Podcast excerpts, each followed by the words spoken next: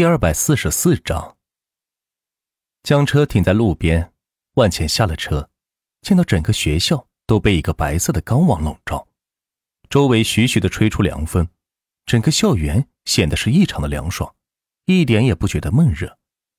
这就是万茜让王建房给加盖的大棚，可谓是冬暖夏凉，在全国的学校还算是首创呢。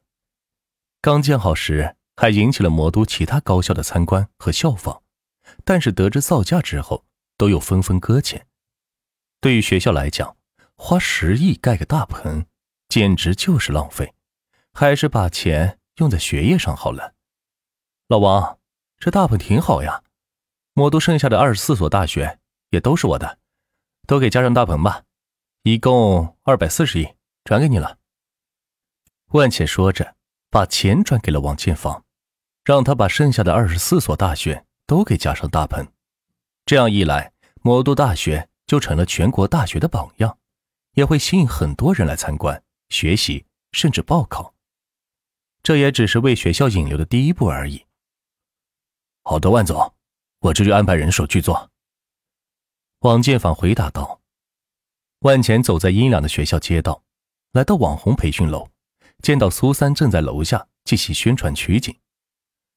万总，您怎么来了？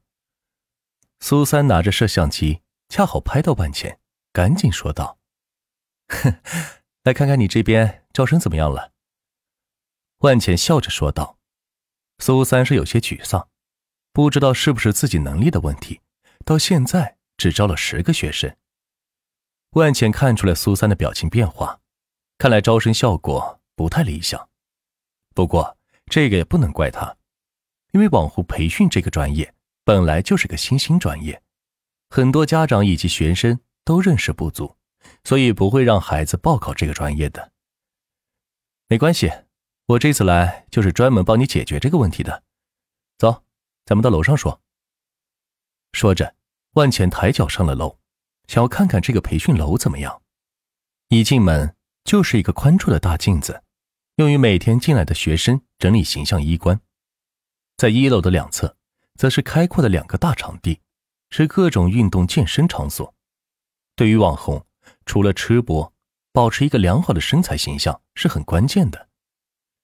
上了楼，则是各种直播间的实体教室，可以现场开播教学，同时还可以当下获得收益。最上面几层是行政办公的地方。万钱进门找到一个老板椅坐下，这栋楼。花了几十亿盖成，除了建造速度快以外，所有用的材料和设备都是最好的。中央空调，冬暖夏凉。万茜美美的伸了个懒腰，还在回味着昨天晚上的泰式按摩。吴万总，您打算怎么招生呀？这个是苏三比较关心的问题。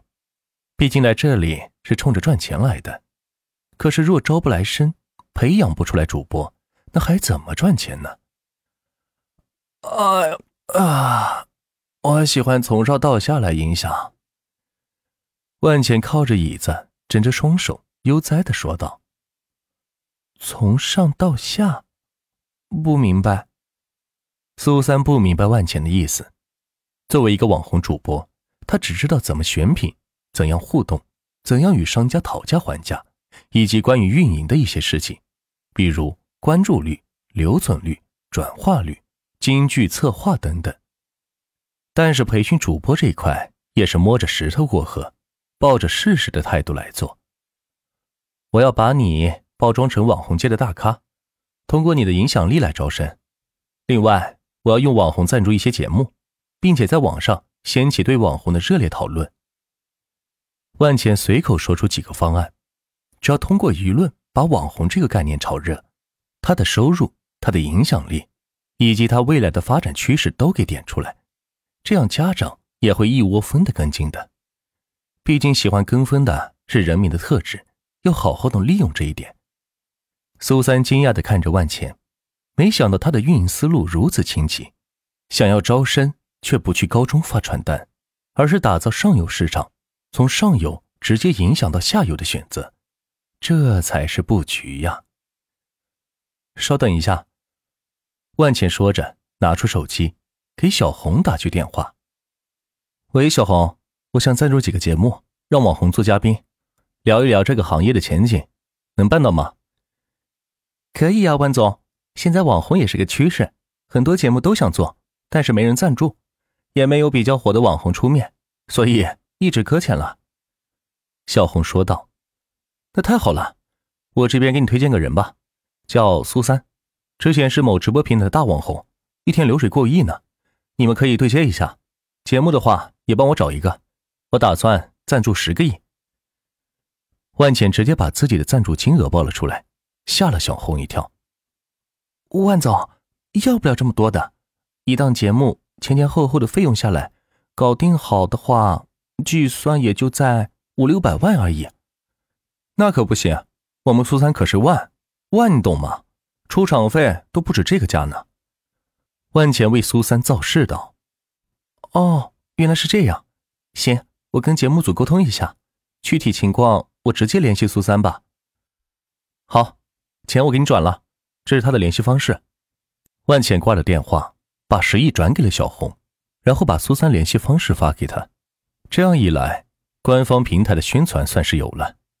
苏三目瞪口呆的看着万茜，没想到他办事效率这么高，一个电话就给自己安排了一个采访节目，而且舍得为自己花十个亿来搞赞助，简直是太下本了。